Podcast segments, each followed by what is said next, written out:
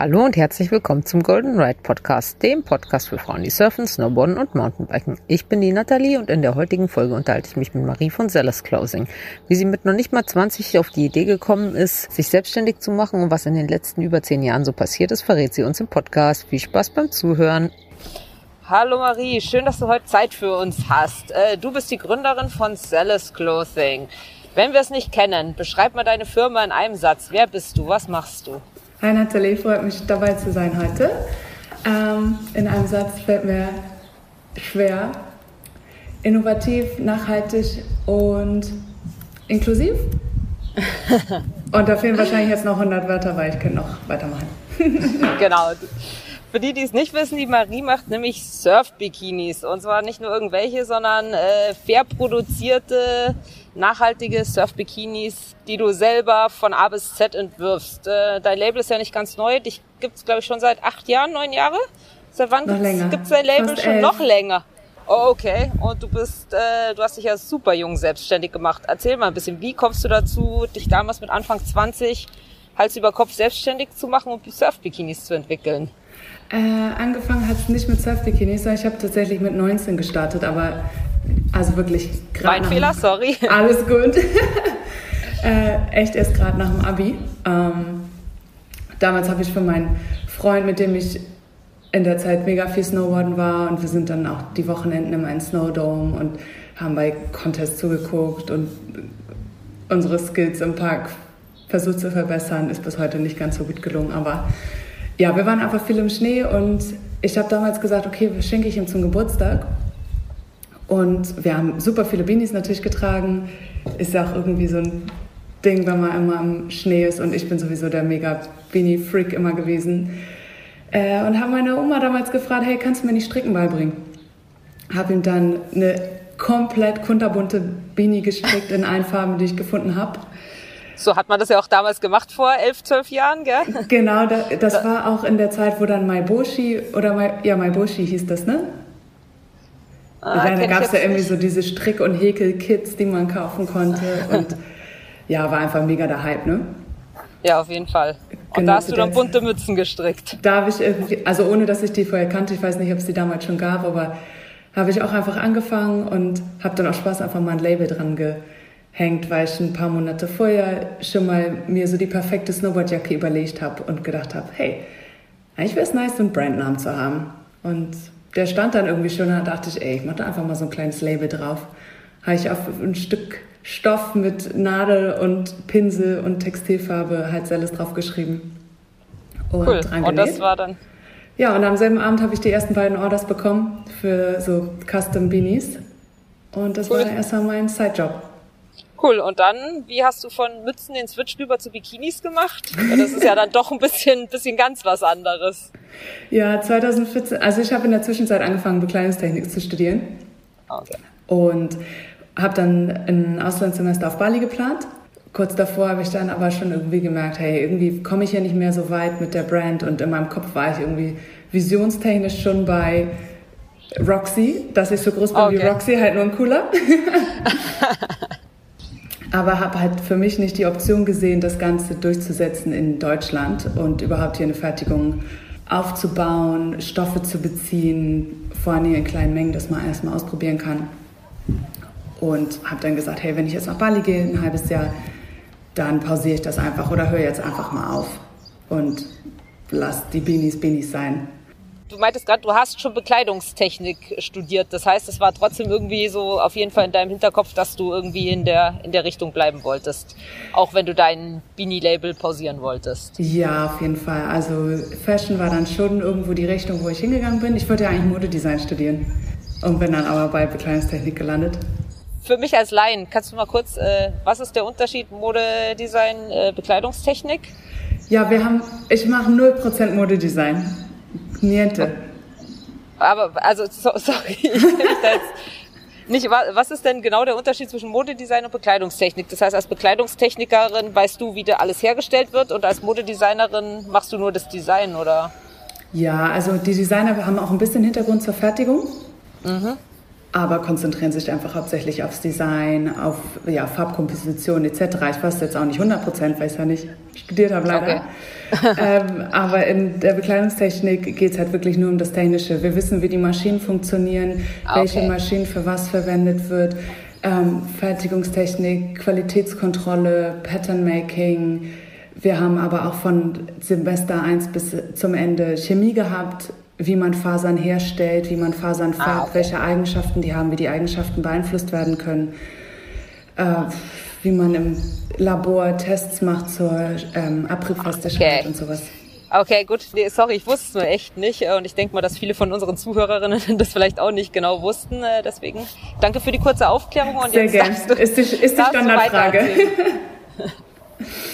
Jetzt darfst du ähm, weiter erzählen, wie es zu deiner Brand kam oder wie es zu den Surf-Bikinis kam. Genau, wie es zu den Surf-Bikinis kam. Also, ich habe äh, schon durchgezogen in meinem Studium, aka eigentlich hatte ich keinen Bock und das war mir alles viel zu technisch. Und genau, bin dann nach Bali gegangen.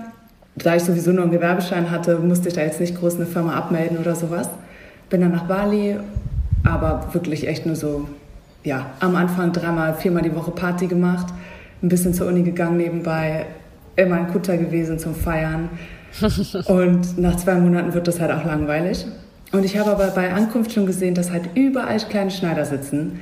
Und es gibt einfach total viel Stoffläden. Ja, und nach zwei, zwei Monaten war es dann halt auch so weit, dass ich dann dachte, okay, ist finito hier mal mit Party und so. Und habe da mal in die Shops geguckt, habe angefangen mit Schneidern zu arbeiten. Und ja, da habe ich halt mal so fünf T-Shirts herstellen lassen. Das war dann das erste Mal, dass ich es nicht selber gemacht habe. Ja, und habe dann die ersten Sachen produziert. Ja, nach ein paar Monaten Surfen hat man auch gemerkt, scheiße, es gibt hier einfach keinen damn einzigen Bikini, der hier irgendwie hält. Selbst wenn du eine Größe zu klein kaufst, wird das nichts. Und hast dir gedacht, was, was es nicht gibt, muss ich selber machen. Genau, auf dem Weg zum Feiern nach Kuta den einen Abend saß ich hinten bei meinem Mitbewohner auf dem Motorbike drauf und ja, guck dann so die Seitenstraßen an, wo wir dran vorbeifahren. Und ich so, oh mein Gott, Bikini Manufacturer. Ich so, hello. Dann bin ich zwei das Tage später es. hin, ja, zwei Tage später hin und hab der mal, hab mal mit der geschnackt, ohne dass ich irgendwelche Ideen hatte. Und ja, dann habe ich so peu à peu in sechs Monaten den ersten Surf-Bikini entwickelt. Ja, cool. Und äh, 2021 kennt man dich eigentlich überall für gute Surf-Bikinis, gell? So, ja. so schnell kann es gehen. Äh, du hast dich ja auch wirklich komplett selbst, äh, alleine selbstständig gemacht. Also du bist ja nicht irgendwie mit einem Team gestartet, wie wir mit Golden Ride. Wir haben ja auch jung angefangen, aber wir waren ja immer, immer ein Team und hatten irgendwie gegenseitig den Rückhalt und so. Du hast es ja wirklich komplett alleine durchgezogen. Stand für dich auch mal zur Option, irgendwie das mit jemand anderem zusammen zu machen? Oder war immer klar, ich mache das alleine und beiß mich da komplett alleine durch? Mm, naja, weil es halt so als kleines Baby angefangen hat und irgendwie aus dem Hobby heraus war das irgendwie nie so die Frage. Ich hatte mal eine Freundin, äh, beziehungsweise Gesche, die jetzt das Lager auch macht hier in Hamburg und den ganzen Versand. Die hat mir zwischendurch geholfen beim Stricken und wir haben das so ein bisschen zusammen gemacht. Ich glaube für ein Jahr oder so. Äh, aber ja, also dieses ganze Durchhaltevermögen zu haben, dann auch wirklich immer bei der gleichen Brand, bei den gleichen Produkten zu bleiben, weiß nicht. Findet man jetzt nicht immer und nee, ich habe jetzt nie jemanden noch getroffen, wo ich dachte, hey, ich will, dass der jetzt mit einsteigt ins Business oder so. Okay. Und dann nach ein paar Jahren, wenn du das alleine durchgezogen hast, dann ja, ja. ist man vielleicht auch nicht mehr ganz so offen. Dann bist du halt alleine, gell? ja. Ja. Das heißt aber, du musstest dich ja auch, äh, da du alles selber gemacht hast, in einige Themen äh, einarbeiten, die du ja so eigentlich gar nicht gelernt hast. Also ich meine, äh, als Alleinselbstständige kommt ja auch Buchhaltung, Marketing und solche Sachen dann auf einmal auf dich zu, was du ja dann in deiner Uni wahrscheinlich eher nicht gelernt hast. Wie bist du damit umgegangen? Hast du dir das dann alles Learning by Doing selbst beigebracht? Ja, wirklich Learning by Doing vom an, von Anfang an. Äh, wenn du meine alten Shops sehen würdest, da lacht man halt nur noch. Äh, ich habe früher Designs gemacht mit Photoshop Elements. Wirklich, da gab es ja noch nicht mal die schöne Kurventool und alles. Die ersten Bikini-Zeichnungen über Photoshop auch Katastrophe. Wirklich Learning by Doing. Ich habe dann ja, gegoogelt, YouTube geguckt, echt alles selber beigebracht. Hat sich auf jeden Fall gelohnt, weil professionell ist es oft in der Zwischenzeit auf jeden Fall. Also ja, ist schon ein das, anderes das, Level jetzt. Ja, und wenn man es jetzt nicht weiß, denkt man auch, glaube ich, nicht von Anfang an, dass da nur eine Person dahinter steht. Also nee, das nicht. ist schon, schon eine krasse Leistung, was du da alles alleine stemmst. Ich habe aber seit äh, einem, na, anderthalb Jahren habe ich jetzt auch ein bisschen Support. Okay, das wäre nämlich meine nächste Frage gewesen. Machst du immer noch alles alleine oder hast du in der Zwischenzeit Angestellte, die dir da irgendwie zur Seite stehen? Also am Anfang, als ich mir, als es wirklich so geldtechnisch auch noch nicht ging, da hatte ich, ähm, ich glaube über zwei oder drei Jahre, hatte ich ab und zu Praktis dann aus Deutschland, die auch so Kommunikationsdesign oder Modedesign studiert haben. Und da haben mich dann immer so ein oder zwei Girls gleichzeitig äh, unterstützt und mir wirklich geholfen, so bei Design, Social Media, Kampagnenplan. Wir haben dann ein paar Videoshoots auch angefangen. Aber das heißt, du hast hier mal, hier mal da mal einen Praktikanten, der da, der dir zur Seite steht. Genau, das war so bis vor mh, mm, zwei Jahren circa. Okay. Und dann habe ich aber meinen jetzigen Verlobten kennengelernt und wir sind jedes zweite Wochenende verreist und unter der Woche und war nur noch on Tour. Und ich habe dann gemerkt, okay, ich habe jetzt irgendwie, ich arbeite so viel von unterwegs gerade. Ich kriege das jetzt nicht hin, irgendwie zu Hause zu sein und im Office zu sein, Monday to Friday. Deshalb habe ich das dann erstmal auslaufen lassen und dann fing eh Corona an. Ja, und dann halfway, na, was heißt halfway durch Corona? äh, so vor einem halben Jahr dann äh, habe ich meinen ersten, nee, vor anderthalb Jahren meine ich, habe ich dann meinen ersten Social Media Manager angestellt in Vollzeit, dass sich dann jemand darum kümmern kann, dass gepostet wird, dass die Stories designt werden und das Layout gemacht wird, Captions geschrieben, ja. Sehr schön. Das heißt, du hast jetzt, jetzt bist es du und dann hast du noch einen Social Media Manager und deine Produktion ist ja eh auf Bali. Da bist du ja ab und zu und schaust mal nach dem Rechten, richtig? Genau. Also ich bin schon einen Großteil der Zeit jetzt auf Bali. ähm, vor allem durch Corona halt. Ne? Vorher bin ich schon so zweimal im Jahr nach Deutschland und auch für länger dann, jetzt nicht nur für zwei Wochen. Sondern da hat man sich dann echt schon wieder eingegroovt und dann packt man fast schon wieder die Koffer und geht wieder zurück.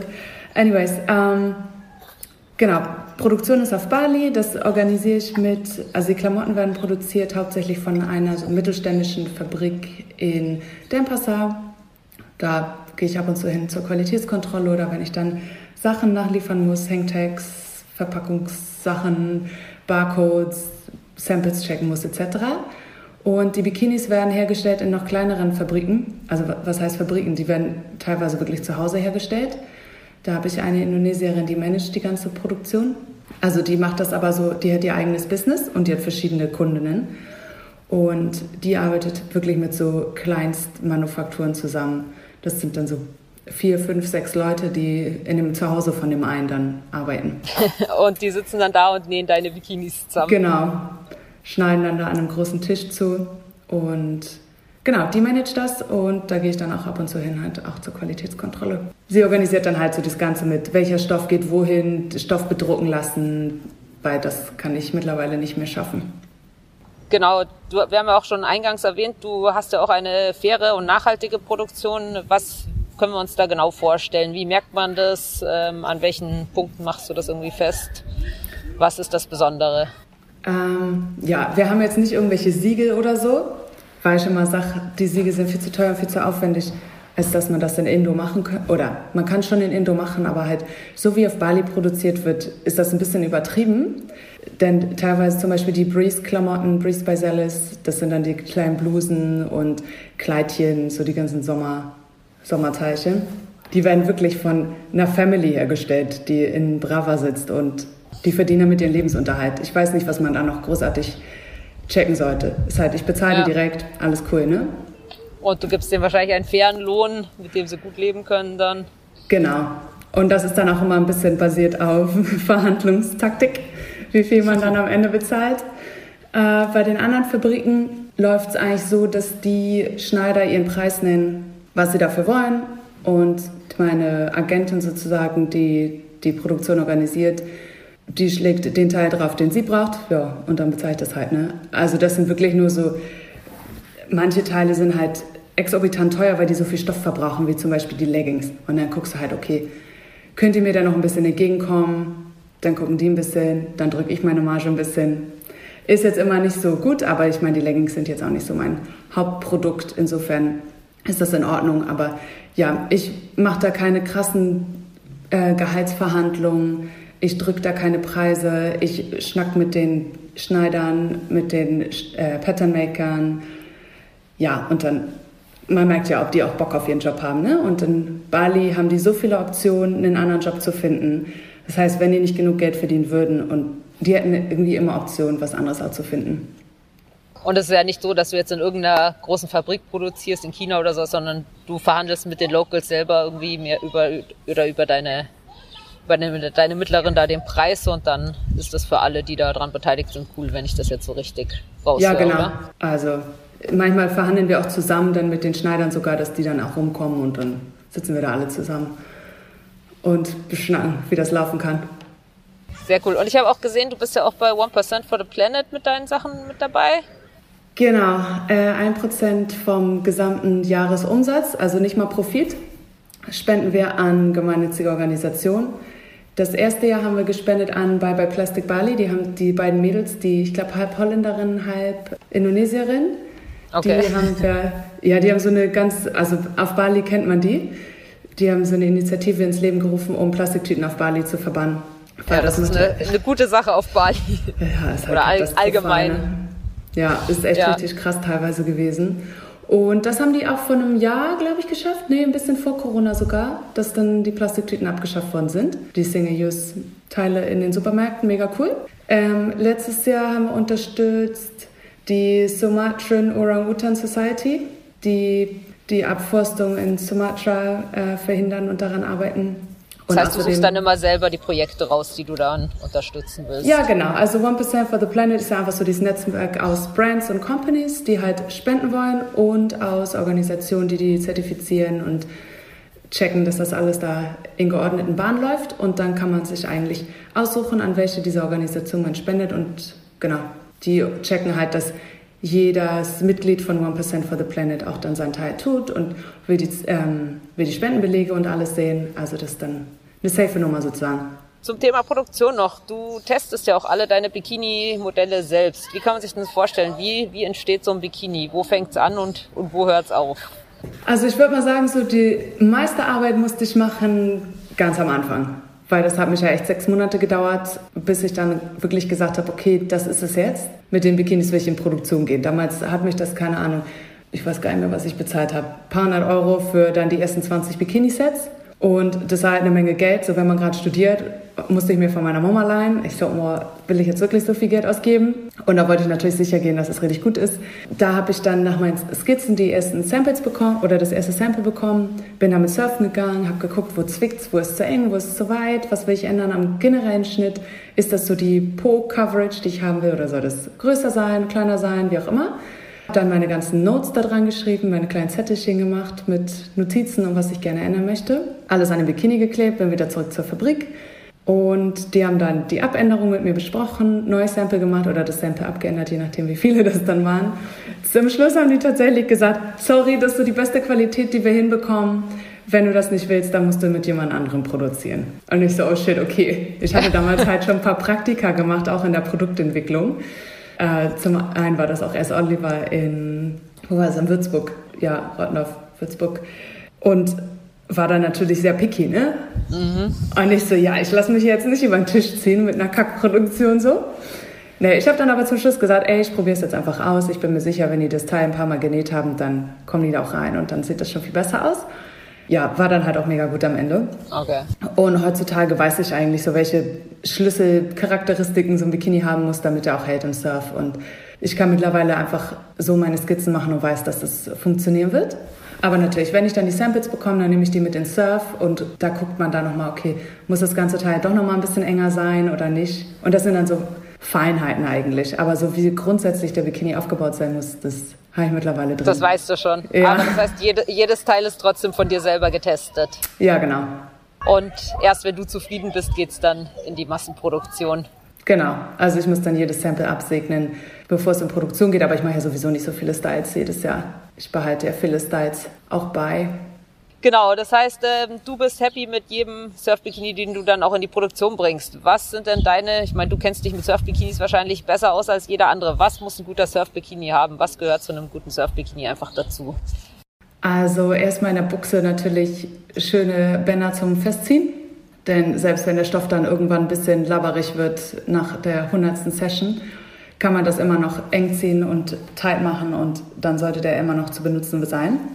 Außer jetzt bei Highways Bottoms, da habe ich angefangen, Elastikbänder reinzutun in den Bund oben, damit ich da nicht noch so Benzel dran rumfliegen habe in der Taille. Und bei den Tops ist mega wichtig, dass man ordentliches, relativ breites Elastikband hat unter der Brust, damit das nicht hochrutscht. Ähm, auch wenn das zum Schnüren ist, der Bikini, sollte der trotzdem unter der Brust vorne einfach ein Elastikband haben, weil er, ja, selbst geschnürt rutscht er sonst hoch, wenn man nur diese kleinen Bademoden-Elastikteilchen da drin hat. Diese irgendwie so, war es 0,3 Zentimeter breit oder so. Also das hilft schon so im Ausschnitt und so, aber unter der Brust brauchen wir ordentlich breit und ordentlich tight. Schöner Reim auch. Ja. Und hinten bei den Bikinis, ja, das kommt so ein bisschen drauf an. Also ich habe angefangen mit eher chicky Surf-Bikinis, wenn ich die jetzt mal vergleiche zu den Sportsbra-Teilchen, die jetzt auch mit in der Kollektion sind. Also manche haben schon echt mehr Bedeckung und mehr Coverage vorne jetzt. Und ich habe wirklich so mit V-Neck-Tops äh, angefangen und wirklich niedrigen Scoop-Necks. Das geht, solange es halt wirklich tight sitzt. Und das muss dann auch passen mit dem Unterbrustumfang zur Cupgröße. Also zum Beispiel, wenn du jetzt eine 75B oder 80C oder 85D bist, dann gehen diese Tops, also die Zealous Tops funktionieren dann super, die halt nicht adjustable sind. So zum Beispiel das Signature Top, was einfach so einen fixen Unterbrustumfang hat. Die funktionieren super. Sobald man aber jetzt zum Beispiel eine 75C hat oder einfach, ja, 75C ist es dann Kreuzgröße 80b. Ja, einfach was, was nicht so gleich in diese Standardgrößen reinpasst, sondern dass man ein bisschen mehr Spielraum braucht bei den Unterbrustbändern oder es enger machen muss. Aber also zum Beispiel schmaler Unterbrustumfang, große Cupgröße, da braucht man einfach Tops, die zum Binden sind.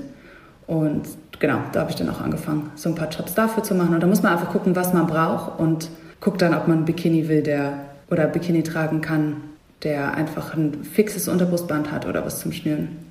Genau, wir haben ja eh, du hast ja jetzt eh gerade ein bisschen rumgerechnet, mit welche Größe zu was passt und äh, da kommen wir fast noch auf deine neue Kollektion zu sprechen. Äh, wir hatten ja auch das Thema Curvy Surfer Girls bei uns in der neuen Ausgabe und du hast ja auch eine ganz besondere neue Kollektion gemacht. Erzähl uns mal ein bisschen dazu. Genau, also ich habe letztes Jahr schon mal geshootet mit äh, Gracia aus Jakarta, die genau, die hat in den Fotos getragen Größe XL, aber ich habe dann nämlich auch mit Curvy Surfer Girl Elizabeth und noch ein paar anderen äh, Curvy Girls an Instagram geschrieben und Sprachnachrichten ausgetauscht und alles. Und zwar zum Thema Plus Size Bademode. Da ist ja das Angebot wahrscheinlich eher mager gewesen. Ja, genau, Oder? beziehungsweise halt auch weniger stylisch, ne? Also ja, vielleicht gibt es dann was, aber dann ist es halt styletechnisch nicht so, was du willst. Ne? Und wenn du dann auf Instagram guckst, oh, süße Bikinis und das sieht irgendwie gut aus, ich mag den Print, ich mag die Farben und dann guckst du ja, bis zu welche Größe, ja, bis L oder so oder bis XL und es fällt sowas von klein aus. Genau, da habe ich mich so ein bisschen mit denen ausgetauscht und die meinen halt, das ist auch mega die Marktlücke noch und ja, haben mich dann so ein bisschen damit reingezogen und ich fand das halt mega cool, mit wie viel Selbstbewusstsein die irgendwie ihre Instagram-Accounts betreiben und einfach kommunizieren, dass selbst Plus-Size-Bodies, dass halt jeder Body sozusagen surfen Sport kann. machen kann und surfen kann und ja, war einem irgendwie vorher gar nicht bewusst, weil wenn man auf Bali surfen geht, ja, wen sieht man? Auch die ganzen Skinny Girls, ne? Und denkst sich so, okay, also nicht mal ich würde jetzt diese knappen Brasilien-Tanga-Teile tragen. Genau. Und dann habe ich beschlossen, so, ich mache die Kollektion Plus Size oder halt Size Inclusive. Habe dann natürlich jetzt, so, wie ich schon gesagt habe, diese cheeky Bikini-Tops, die braucht man jetzt gar nicht anfangen zu designen für Plus Size, weil das wird nichts. Da muss man einfach viel mehr gucken, dass Tops ähm, mehr anpassbar sind auf die Körperform und da geht es halt dann auch ganz viel drum, ja, Cupgrößen im Vergleich zum Unterbrustumfang. Also ist nochmal ein bisschen trickier jetzt als Größe 38 Körper. Das Aber heißt, du musstest dich da auch in was Neues reinfuchsen, um das dann zu entwerfen? Ja, total. Und dann ändern sich die Gradiersprünge zwischen den Größen und ja, aber mega interessant. Ich finde es mega cool und ich bin da mega heiß drauf und habe da mega viel Spaß dran, so Body Positivity und äh, Size Inclusion weiter zu promoten und zu kommunizieren. Cool. Und wie war das Feedback so von, von deinen Kundinnen und so bis jetzt drauf? Ja, mega gut. Also letztes Jahr habe ich schon viel gutes Feedback zu dem einen Shoot mit Gracia bekommen. Und jetzt habe ich mit Jenny geshootet dieses Jahr. Die ja, wohnt auch in Django auf Bali, kommt auch aus Java eigentlich und wohnt jetzt auf Bali. Und surft, die surft nämlich auch. Und ja, dann haben wir halt Surffotos und normale Lifestyle-Shoots und im Studio haben wir geshootet. Und das Feedback war mega von den Kundinnen, von den Instagram-Followern. Da war ich mega happy, dass das so gut angekommen ist.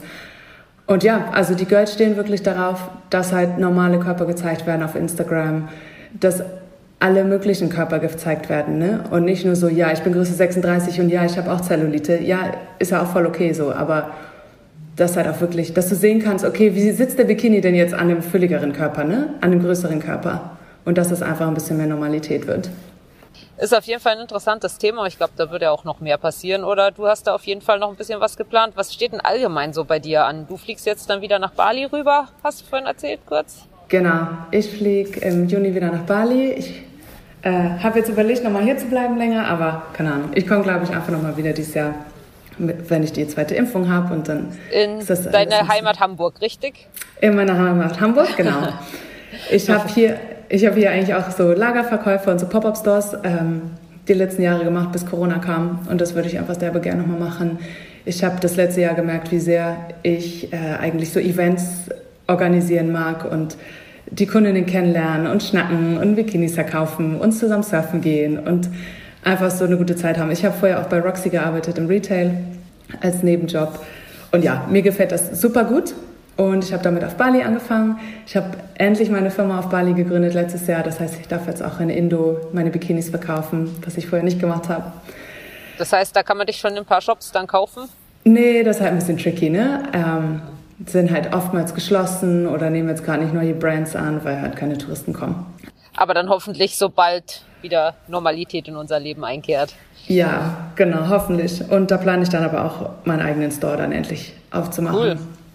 Und wir jetzt erstmal mit einem äh, Showroom starten, starten anfangen. Jetzt, äh, wenn ich zurückgehe, soll ich mir ein Showroom, dass man da zumindest so auf Anfrage vorbeikommen kann zum Fitting. Und dann, ja, sobald die Touristen zurück sind, ein Store folgen. Ja, und jetzt zurückblickend auf deinen bisherigen Weg, wenn du jetzt nochmal von Anfang anfangen könntest, was würdest du anders machen? Ha, ja. Gute Frage. Oder sagst du, alles richtig gemacht, nehme ich genau den gleichen Weg nochmal?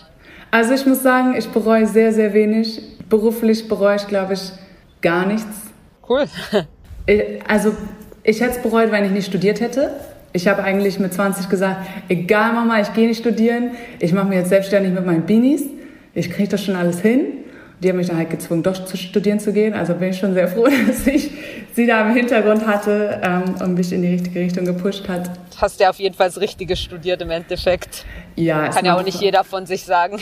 Ja, genau. Es macht halt mega den Unterschied in dem Beruf jetzt und man merkt den Unterschied, ob jemand wirklich das schnitttechnisch drauf hat oder halt nicht. Und man merkt, also ich sehe viele Bikini-Brands, ich sehe es dann sogar online und dann ja leider auch als Surf-Bikinis vermarktete Bikinis und ich gucke online, ich, ich kann sehen, dass sie nicht halten. Also braucht man da auch nicht als solche zu vermarkten. Aber genau, das bringt halt echt unheimlichen Vorteil und ich bin froh, dass ich das studiert habe. ähm, aber was würde ich anders machen? Ich habe natürlich auch oft überlegt, mir nochmal einen normalen Job zu suchen. Ich würde derbe gerne in die Stoffentwicklung oder so gehen, das mal auszuprobieren, so bei Patagonia oder so in der Entwicklung von technischen Materialien hätte ich halt mega Bock drauf. Aber Ehrlich gesagt, ich würde immer wieder zurückkommen zu dem, was ich jetzt mache oder zumindest selbstständig werden und selber verkaufen. Das heißt, so abschließend können wir sagen, lebst du deinen Traum? Yes. Yes, sehr schön. Cool, du dann äh, vielen Dank, dass du Zeit für uns hattest. Und Voll gern, danke dir. Erstmal viel Spaß auf Bali. Hoffentlich ist die Situation da bald wieder normal und wir freuen uns, mehr von dir zu hören in nächster Zeit. Ja, mega cool. Danke dir, danke euch und bis ganz bald. Das war unsere heutige Folge mit Marie. Vielen Dank, dass du reingehört hast und wir hören uns hoffentlich das nächste Mal wieder. Ciao.